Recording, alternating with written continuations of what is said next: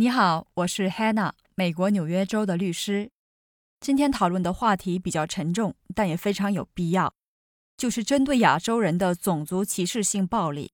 我们稍后也会谈到，如果遇到这种 hate crime，从法律的角度，我们应该怎么应对。疫情爆发之后，在北美地区，针对亚洲人的种族歧视性暴力也越来越严重。这是前段时间在加拿大温哥华发生的一件暴力事件。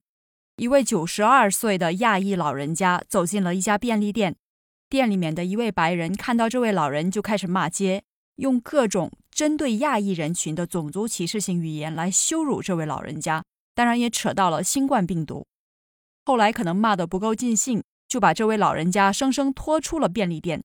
这位白人壮汉身高一米八几，把这位九十二岁年老体弱的亚裔老人推倒在地。老人一头撞到了马路边上。在美国也有很多针对亚洲人的暴力事件。位于美国西岸的几个亚洲人权组织联合开设了针对这些种族歧视性暴力的举报热线。这个热线开设之后，短短六周之内就收到了高达一千七百多个案件举报，相当于每三十五分钟就有至少一位我们的同胞在美国遭受种族歧视。如果你自己遇到或者看到这种种族歧视性暴力行为，第一件事情是要报警。如果暴力正在进行当中，你是有权利正当防卫的。关于怎样合法进行正当防卫，可以参考我之前发布的播客，我会把链接放在备注里。如果可能的话，最好用手机录下整个过程。如果没来得及录下来，可以找一下周边哪里有摄像头。如果摄像头是私有的，你也可以联系摄像头的主人。看能不能把这部分的视频保存下来，因为很多时候这些视频会定期被删除。如果当事人可以配合提供这些有用的信息，会加快警察调查的速度。警察立案之后，一定要请警察提供一份立案报告副本作为记录。除了报警之外，如果你居住的地方的当地政府或者检察官开设了种族歧视热线电话，最好再拨打这个热线电话举报。比如疫情开始之后，纽约检察官就专门开设了这种热线电话。但是大家需要注意的是，拨打热线电话举报是事后要做的事情，不能替代报警的行为。警察抓到嫌疑人之后呢，除了刑事调查之外，你也可以考虑提起民事诉讼，要求经济赔偿。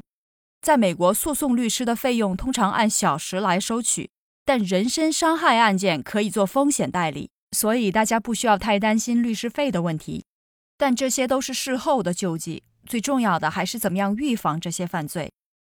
如果遇到种族歧视性暴力，我强烈建议大家联系当地的媒体和当地华人组织或者亚裔人权组织。如果有视频，请你上传到你的 social media。如果你看到这方面的报道，也请转给其他人。我们需要引起大家对这件事情的重视。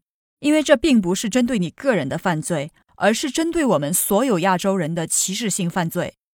我们从文化上普遍都不喜欢跟别人发生冲突，遇到这些事情也尽量大事化小，小事化了，就当自己倒霉了一回。